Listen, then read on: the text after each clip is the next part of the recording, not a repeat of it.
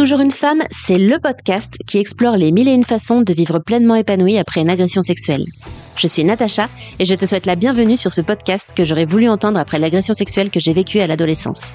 Comme beaucoup de femmes, j'ai cru pendant de longues années que je ne m'en sortirais jamais. Pourtant, aujourd'hui, j'ai une vie pleinement épanouie, particulièrement au niveau de ma sexualité. C'est possible. Seule ou avec mes invités témoins et experts, je donne à chaque épisode des clés pour que toi aussi, tu puisses te créer une vie dans laquelle tu te sens libre, puissante et épanouie. Bonne écoute Je suis ravie de te présenter Aurélie Dagonet. Tu découvriras dans cet épisode la puissance du tantra, comment la sexualité sacrée peut te réconcilier avec la sexualité, comment les œufs de yoni te permettent de te reconnecter à ton corps et à ta sexualité, et enfin, les conseils d'Aurélie pour lever tes blocages. J'ai eu quelques difficultés avec le son et l'image de l'enregistrement. J'espère que tu prendras quand même autant de plaisir à l'écouter que j'ai eu à l'enregistrer. Bonne écoute. Cet épisode est sponsorisé par Reflet et vous, photothérapie et coaching intégratif, l'accompagnement de l'estime de soi par la photo. Merci de contribuer à l'existence de cet épisode. Bonjour et bienvenue Aurélie, comment tu vas? Salut Natacha, bah ça va bien et toi? Ça va super, je suis très heureuse de t'accueillir dans ce podcast. Euh, alors, avant même de te présenter et de rentrer dans le vif du sujet, j'aimerais te poser une question. Qu'est-ce que ça t'évoque, toujours une femme? Euh, ben, Je t'avoue que la première fois que, que tu m'en as parlé, je me suis dit, tiens, euh, toujours une femme, mais euh, quel type de femme, du coup? Tu vois, je me suis dit, euh, on parle de quoi? On parle euh, de la femme, celle qui porte un enfant euh, de la femme euh, qui a du désir, de, euh, de, de quel archétype de la femme euh, t'avais envie de parler en fait? Hmm. Excellent. J'aime bien ta réponse parce que ça montre qu'il y a plein de types de femmes différentes, qu'on est toutes différentes, qu'on a tous plusieurs plusieurs aspects de femmes en nous. Hmm. Hmm. Super, merci. Donc du coup, Aurélie, tu es sex et love coach, entre autres. Grâce euh, au moderne tantra, tu aides les femmes à vibrer leur confiance sexuelle et leur puissance financière. Ce que tu écris sur ton, sur ton compte Instagram, c'est ça? C'est ça, exactement. Je tenais, euh, je tenais particulièrement à t'inviter dans ce podcast pour plusieurs raisons. Et surtout deux grandes raisons. La première, c'est parce que tu as fait partie des thérapeutes que j'ai consultés pendant mon parcours de guérison pour dépasser ce que j'avais vécu. Et du coup, je tenais à te remercier euh, encore une fois pour le rôle que tu as joué dans ma vie.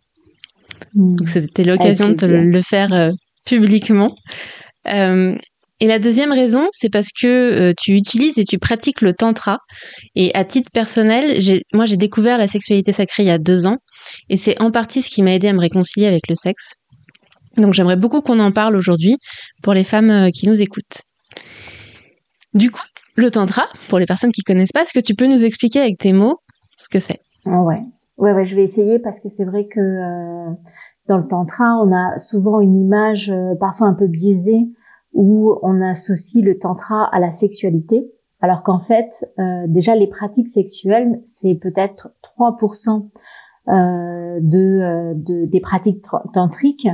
Et, et, en fait, il faut savoir que finalement, le tantra, si, si je devais le résumer, euh, c'est comment par l'expérience que tu décides de choisir, euh, tu vas mettre de la conscience dans ta vie. Et à partir de cette conscience euh, où tu te dis mais mais oui ça m'amène de la vitalité ou non ça ferme mon corps, tu as la possibilité en tout cas la capacité de faire des choix qui vont être bons pour toi. Hmm. Et ça, sexualité ou non, tu peux l'appliquer dans tous les domaines de ta vie en fait. Donc c'est vraiment euh, une philosophie de vie, des pratiques, euh, des rituels que tu inclus euh, dans ton quotidien pour pour prendre soin en fait de ta vitalité.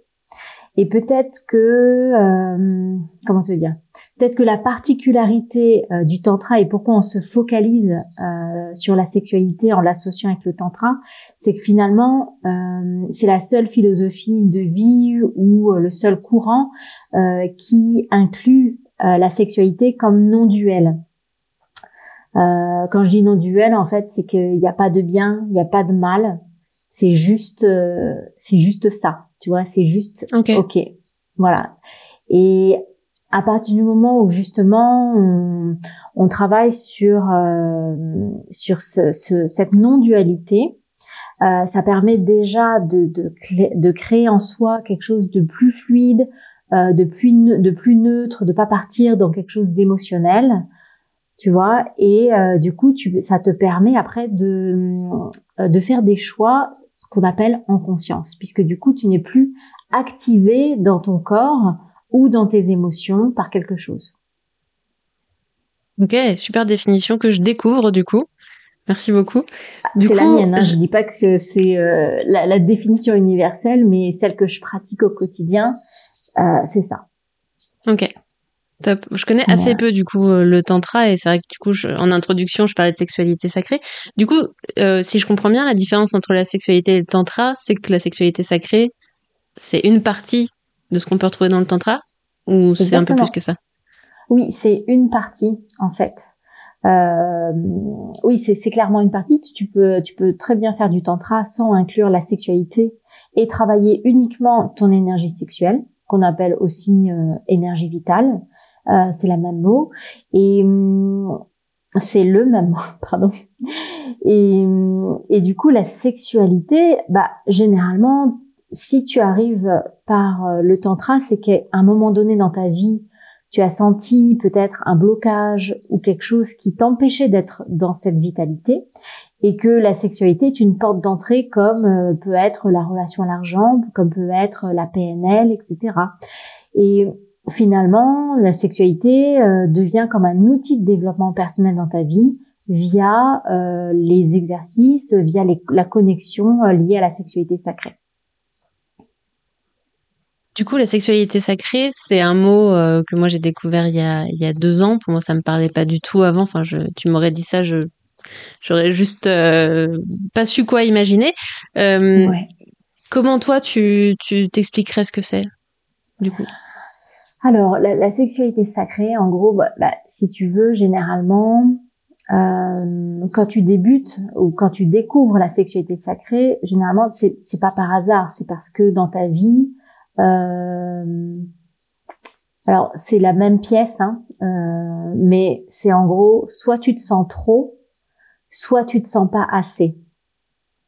Je sais pas si cette phrase elle elle te parle dans le sens où euh, dans notre intimité, une femme peut se sentir pas forcément assez, donc dans le sens où elle a du mal à se connecter à sa libido, elle va le mettre à distance, elle va euh, mettre vraiment à distance la sexualité parce qu'il y a quelque chose de l'ordre du danger.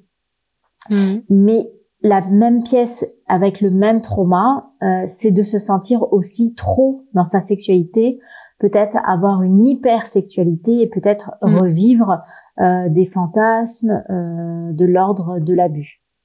Et cette même pièce, bah, je viens de la, citer, c'est justement les mémoires d'abus que, on va dire peut-être peut-être 80-90% des femmes peuvent ressentir à un moment donné dans leur vie.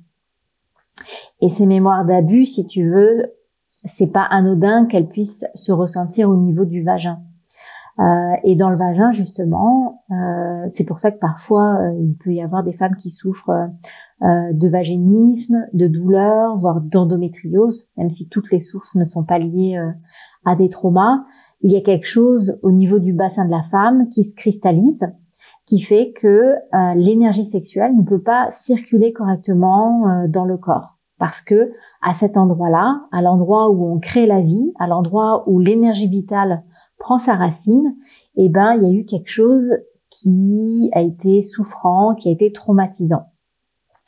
Et la sexualité sacrée, en fait, la première, euh, la première couche, en fait, c'est une couche, on va dire, de guérison pour libérer le trauma et se reconnecter à cette énergie de vie.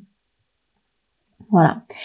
Et une fois que tu te reconnectes à cette énergie de vie, une fois que justement au niveau de ton bassin, euh, tu te sens plus en sécurité, eh bien, tu peux venir vivre d'autres expériences avec moins de peur euh, que euh, que justement lorsque tu n'étais pas connecté à ta base. Hmm. J'ai noté 80-90% de, de femmes qui ont des mémoires d'abus. Oui ça me paraît alors, et même quand on connaît les statistiques euh, de d'agression sexuelle etc ça c'est déjà énorme mais c'est pas à ce point quand tu parles de d'abus c'est ça va être même des choses moins euh, enfin qui pourraient passer plus inaperçues? Ou tu parles vraiment d'abus sexuels euh, comme des viols des agressions en fait peu importe la forme si tu veux, dans le, la sensation, et c'est pas forcément au niveau de, de, du sexe de la femme, ça peut être sur n'importe quelle partie de son corps, euh, elle peut ressentir quelque chose qui se crispe, quelque chose qui n'est mm. pas ok, et ça peut être de l'ordre de, euh, de ce qu'on appelle de l'intrusion, quelque chose qui, qui, est, qui est venu s'introduire sans son consentement, qui fait que son corps, pour X raisons, a eu peur et s'est protégé. Et hmm. la protection du corps, en fait, c'est de euh, créer comme une sorte d'armure corporelle. Euh, ça peut être euh, sous plein de formes. Hein. Ça peut être justement la fermeture du vagin. Ça peut être la prise de poids. Ça peut être le fait de se cacher derrière quelque chose, le fait d'éviter. Enfin, tu vois. Et et on a plein de stratagèmes en fait pour se protéger de cette manière-là, pour pas aller se connecter à la sexualité. Ok, et donc du coup, dans ce contexte-là, en quoi consiste ton métier, toi? Eh bien, mon métier, ça consiste, alors généralement, vu que ma casquette, on va dire sexothérapeute, généralement, les personnes viennent me voir, alors, soit ce sont des personnes en individuel qui viennent me voir parce que justement, elles vivent une problématique euh, au sein de leur intimité, elles ressentent, euh, alors dans le cas des femmes, généralement, elles ressentent comme un blocage, euh, où elles se disent mais pourquoi je n'ai pas de, libido, euh, où euh, elles se sentent euh, un peu démunies par rapport au fait qu'elles n'arrivent pas entre guillemets à satisfaire leur mari dans leurs désirs. Et, en fait, la première chose que je leur explique, c'est déjà de leur dire que physiologiquement, de toute façon, une femme n'a pas été constituée de la même manière qu'un homme, dans le sens où euh, ben, déjà une femme, euh, elle a un cycle, elle a des hormones euh, et le but physiologique d'un corps d'une femme, c'est de porter la vie, de procréer.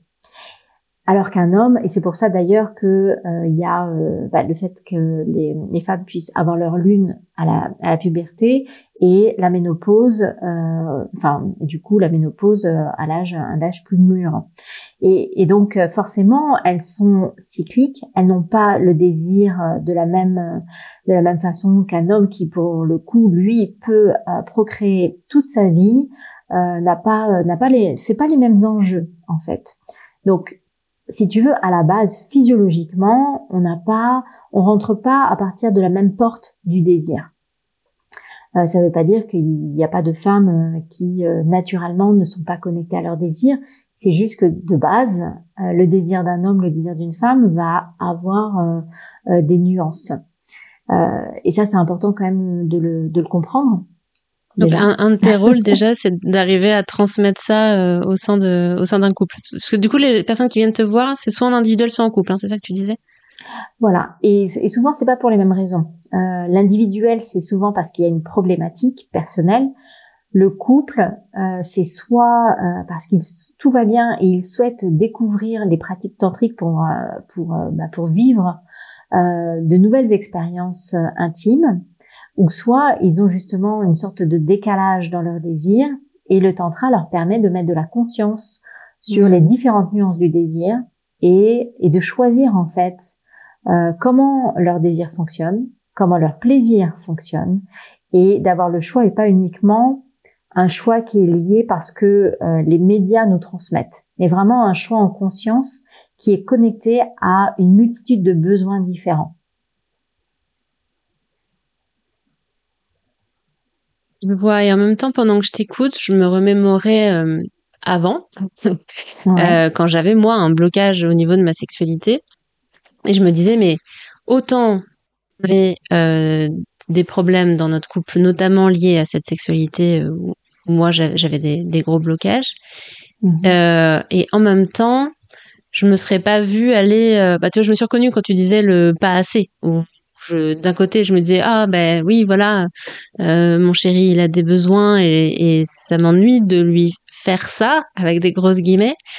Et à côté de ça, bah, enfin, je j'y arrive pas, je suis vraiment bloquée. Donc, je, je, je pense qu'à l'époque, j'aurais pas eu cette idée, enfin, cette idée peut-être, mais euh, ça aurait été difficile pour moi de venir te voir et que tu m'expliques euh, comment j'aime faire l'amour, alors que dans dans mon esprit, j'avais juste pas envie. je n'aimais pas ça, point. Qu'est-ce que, du coup, comment t'interviens toi euh, vis-à-vis des femmes qui sont dans cette situation-là? Bah, déjà, je leur pose la question de c'est quoi pour elles faire l'amour? Est-ce que ça inclut la pénétration ou pas?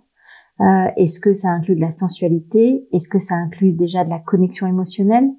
Euh, Parce que tu vois, il y a déjà plein de formes. C'est souvent une femme, elle va avoir besoin euh, de connexion émotionnelle pour pouvoir se connecter au corps et être en sécurité dans la sexualité avec son avec son amoureux, son conjoint, son mari. Et que s'il n'y a pas cette sécurité, le corps se ferme. Hmm. S'il n'y a pas cet espace euh, de aussi de lenteur, euh, de sensualité, de, de, de connexion, euh, clairement, euh, qui ne se traduit pas forcément euh, de suite, en tout cas chez la femme, parce que chez l'homme c'est, un peu différent, mais qui se traduit pas de suite vers un désir génital. physiologiquement, une femme, elle va mettre quatre fois plus de temps qu'un homme à se connecter à son désir. Rien que ça, tu vois. Rien que ça, on nous, on nous le raconte pas, on nous hmm. l'explique pas en cours. Du coup, ce que tu fais toi, c'est que déjà tu informes du coup tes, tes patients. Et la première chose, euh, c'est que je les informe. Je leur explique qu'il y a euh, au moins huit formes euh, de possibilités sexuelles à vivre et qu'elles sont pas forcément toutes génitales. Si ça bloque à cet endroit-là, euh, et après, on, on, va partir sur euh, tout cet espace de guérison psychologique, émotionnelle, corporelle, pour venir déprogrammer, pour que la femme puisse à nouveau se sentir en confiance à l'intérieur d'elle, pour qu'elle puisse exprimer à son conjoint quel est son désir, même s'il n'est pas sexuel en fait, et qu'il est légitime, ça c'est important. Et donc du coup, du côté du compagnon, il y a aussi un travail d'écoute, d'acceptation, de d'accueillir ce que sa femme euh, lui transmet? Alors déjà oui, et puis euh, on va dire que le travail euh, que je fais avec les hommes, c'est que je leur montre aussi quand il y a un décalage de désir, c'est-à-dire que si l'homme par exemple a plus de désir, parce que ça peut être parfois l'inverse, hein, mais Là, on va prendre le cas de d'une femme qui a un trauma et qui n'arrive pas à se connecter à son désir. Mm. Du coup, en face, il y a un homme qui est un petit peu, euh, euh, bah, euh, il sait pas quoi faire de son désir, et puis il va mm. peut-être se juger par rapport à ça. Euh, et tout mon travail, c'est de lui montrer comment il peut la faire circuler dans son corps pour venir nourrir ses besoins, nourrir sa vitalité sans s'éteindre, en fait. Et à partir du moment où lui va savoir comment euh, prendre soin de son énergie sexuelle, déjà il va euh, lâcher la pression potentielle qu'une femme peut ressentir quand elle-même ne sait pas trop pourquoi elle n'a pas de désir. Et du coup, ça laisse l'espace à la femme de se connecter à son désir et de venir vers l'homme. Et là, pour le coup, avec un désir plein, ce que j'appelle un, un full yes dans son corps. Hmm. Et je dis souvent, si la femme ne ressent pas un full yes, c'est que c'est non. Et si c'est non, à quoi elle dit non? Et à quoi elle peut dire oui? Aussi. Tu vois, ne pas laisser euh, euh, le partenaire, euh, bon bah c'est non, c'est non, ok, mais hmm. qu'est-ce que qu'est-ce qu'on peut, de quelle manière on peut se connecter différemment? Si c'est non à cet endroit-là, à quel autre endroit ça peut être oui? Excellent, ouais. Mettre de la nuance, c'est pas tout, tout blanc ou tout noir, c'est pas oui pour, tout ou non pour tout. Ok. Exactement. Très clair. Du coup, cette approche, euh, j'avais une question que j'avais pas pas prévue, mais qui m'intéresse. Les personnes qui viennent te voir, ça fait, euh, euh, t'es la première personne en général qu'elles consultent ou elles ont déjà vu d'autres personnes avant? Alors souvent, non, souvent elles ont déjà consulté.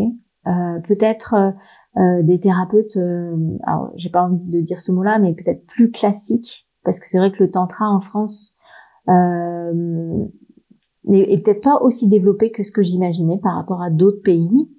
Euh, et du coup, euh, le, ça peut faire peur parce qu'il y a justement des idées euh, parfois un peu préconçues euh, par rapport euh, au tantra. ça peut être associé à des sectes. Enfin, J'ai déjà mm. entendu plein de choses de, de cet ordre-là. Donc souvent, c'est des personnes qui ressentent une certaine spiritualité, qui se reconnaissent pas dans les, les techniques dites mécaniques et hmm. qui euh, aspirent à autre chose en fait.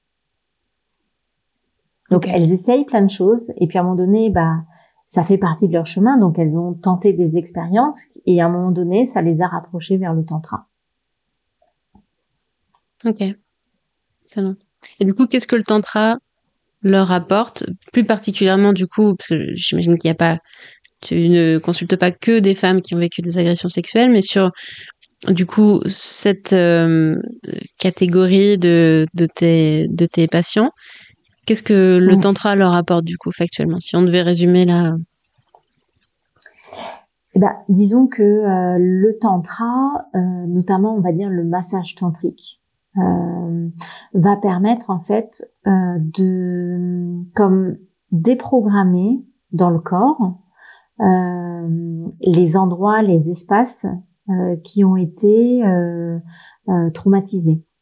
Et d'ailleurs, ce n'est pas que dans le vagin, ça peut être partout dans le corps. Hmm. Pourquoi? Parce que à travers le massage tantrique, le massage tantrique, c'est vraiment un massage de méditation avec énormément de présence et de lenteur. Et une femme qui a eu un trauma sur son corps, eh ben c'est exactement ce dont elle a besoin. Elle a besoin euh, de prendre le temps de ressentir profondément qu'est-ce qui se passe pour elle physiquement, émotionnellement. Euh, et, et, si ça va trop vite, c'est comme si elle, elle se dissociait en, en, mm. quelque sorte. Et le massage tantrique, du coup, c'est un petit peu euh, la voie royale euh, pour euh, venir s'abandonner dans un espace de sécurité, dans un espace d'extrême lenteur et de présence, où elle va être accompagnée millimètre par millimètre, en fait, jusqu'à euh, venir déprogrammer euh, chaque centimètre de douleur qu'il peut y avoir dans son corps en fait. Quand tu parles de massage tantrique, tu parles euh, par le partenaire ou d'automassage? Alors là, en l'occurrence, euh, je parle de massage de guérison pour les femmes qui ont subi des agressions. Par qui du coup? Bah Là, c'est par des thérapeutes. D'accord. Ça peut se faire en massage d'auto-guérison. Euh, notamment euh, avec les œufs de yoni. Euh, si l'œuf de yoni justement peut être introduit parce que certaines femmes ne peuvent absolument rien introduire dans leur vagin. Donc tout dépend en fait du, du stade du trauma entre guillemets. Les œufs de Yoni, ça, ça, a toujours été un mystère pour moi. Je veux bien que tu en parles un petit peu parce que de très loin, je sais juste que c'est un œuf peut-être dans une pierre particulière ou quelque chose comme ça qu'on introduit dans le vagin, mais au-delà de ça, je sais pas du tout, euh, je connais pas du tout le, principe. Alors d'un point de vue mécanique, c'est exactement ce que tu, viens de décrire. Donc j'ai la mécanique euh, déjà. voilà. Euh, et donc un œuf de yoni, donc voilà, c'est une pierre. Alors tout dépend aussi de comment ça se passe pour la femme, parce que comme je te disais, parfois il y a des femmes qui n'ont pas cette possibilité d'introduire euh, quoi que ce soit dans leur vagin. Tout dépend donc du degré de, du trauma, mais si elles arrivent par elles-mêmes à introduire un œuf de yoni, donc effectivement, ça se fait euh, par un accompagnement, par des étapes, des méditations, euh, une vraie reconnexion au corps à travers un, un objet extérieur mm. Euh, qui va être un petit peu comme un, j'ai envie de dire comme un comme un amant en fait, où il n'y a pas d'enjeu derrière, comme euh, comme voilà, comme un soutien en fait pour euh, se reconnecter à, son corps et à son intimité. Et euh, la femme donc va y aller à son rythme, par étapes, que souvent je lui montre. Et, et une fois qu'elle a réussi à l'introduire en fait à l'intérieur d'elle, euh, l'action de, de, la pierre va venir euh, comme masser les parois pour venir euh, changer la potentiellement la, la sensation qu'elle peut ressentir dans son corps si c'est une sensation désagréable. Hmm. Du coup, ça a plusieurs fonctions. La première, c'est de reconnecter et de érotiser à nouveau le vagin de la femme, donc en, en, en, permettant de dissoudre les sensations désagréables s'il y en a. Ça permet de retonifier aussi le périnée pour que justement, euh, lorsque euh, il y a une pénétration, que ça puisse être agréable aussi pour la femme, qu'elle ait plus de sensations, plus de lubrification aussi euh, avec son partenaire. Ok, excellent. Et donc ça, c'est aussi des choses que tu préconises et que tu et que tu montres du coup à tes à tes clients. Et du coup, c'est un programme que tu suis. Euh, euh, c'est le même pour tout le monde ou c'est adapté à chacun? Tu vas proposer en fonction de ce qu'il rencontre à ce moment-là?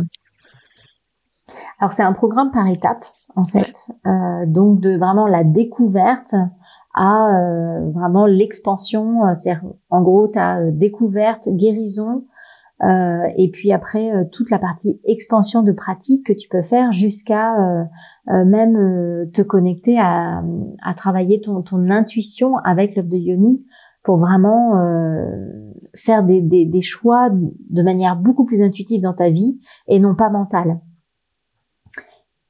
Je sais pas si ça te parle, ça aussi. Alors, du, coup, je, donc le l'accompagnement sur les audionies, c'est euh, un truc à part? C'est ça, c'est un accompagnement à part. D'accord. Ok. Je croyais que c'était quelque chose que tu proposais pour certains de tes clients, euh, de tes patientes, dans l'accompagnement individuel ou de couple. Euh, mais c'est quelque chose de, à côté qui peut être complémentaire, j'imagine. C'est ça. C'est-à-dire que généralement, euh, tout ce qui est de l'ordre de la connaissance, de la transmission, d'exercices tantriques qu'elles peuvent faire en autonomie, ça c'est sous forme de programme en ligne. Mm-hmm. Et après, quand elles viennent me voir en cabinet en présentiel, on fait vraiment euh, de l'accompagnement psychocorporel.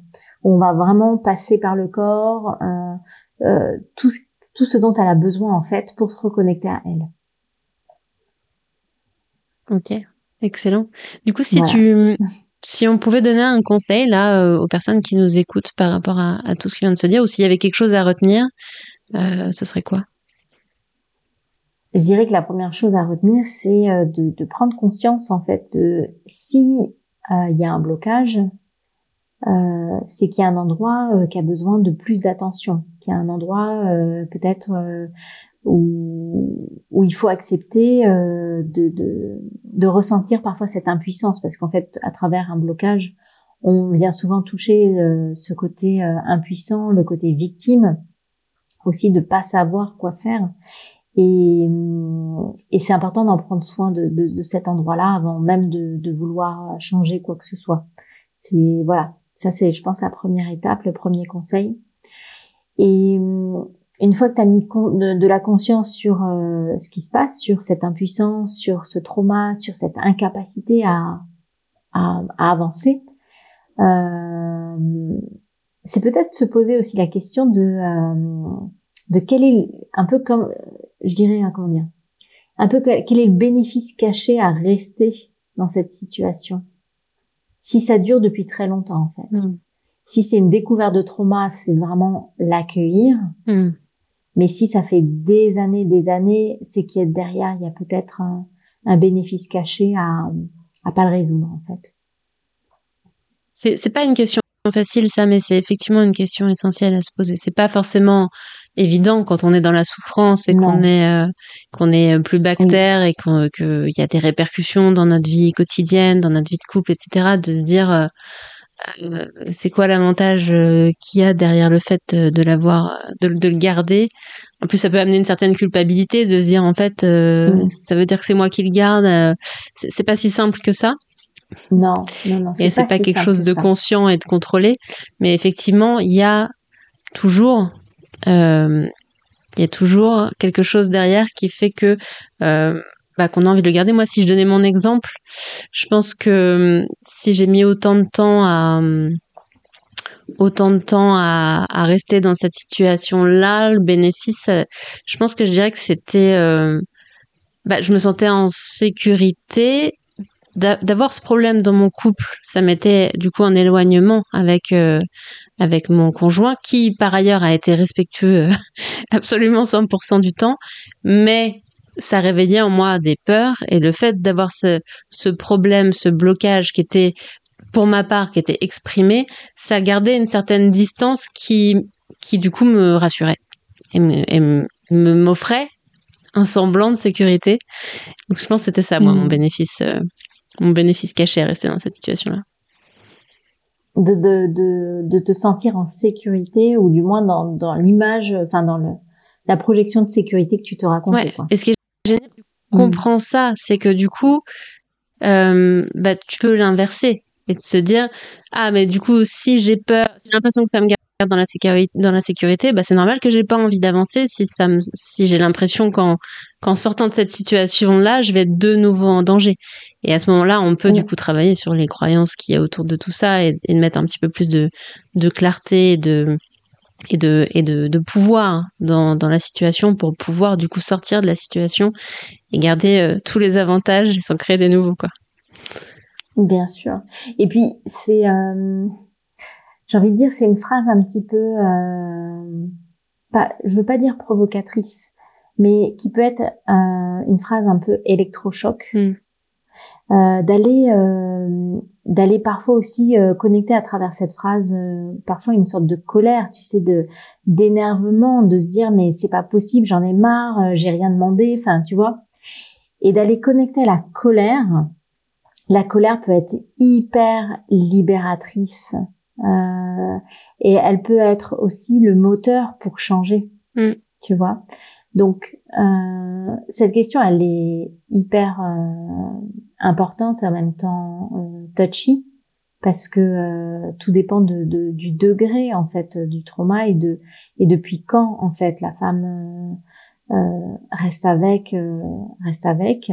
Mais mes plus belles, euh, les plus beaux accompagnements que j'ai pu avoir les plus belles libérations, c'est à partir du moment où les femmes, elles ont accepté de plus subir, euh, de plus subir leur sexualité et de vraiment décider de reprendre leur vie en main, leur sexualité en main et d'accepter que ça sera peut-être long, on sait pas, mais de faire des petits pas à chaque fois et d'y aller à, leur rythme, mais d'avancer. Hmm. Super, merci. Donc, si je résume tes conseils, mettre de la conscience sur l'endroit où ça bloque, euh, déjà, première étape. Et, une fois qu'on a mis de la confiance, de la conscience, qu'on s'est observé, etc., se demander euh, si ça dure depuis un certain temps, euh, quel est le, bénéfice caché à rester dans cette situation. Si ça dure depuis longtemps et que ça devient hyper souffrant, ouais. Hmm. Ok. Merci.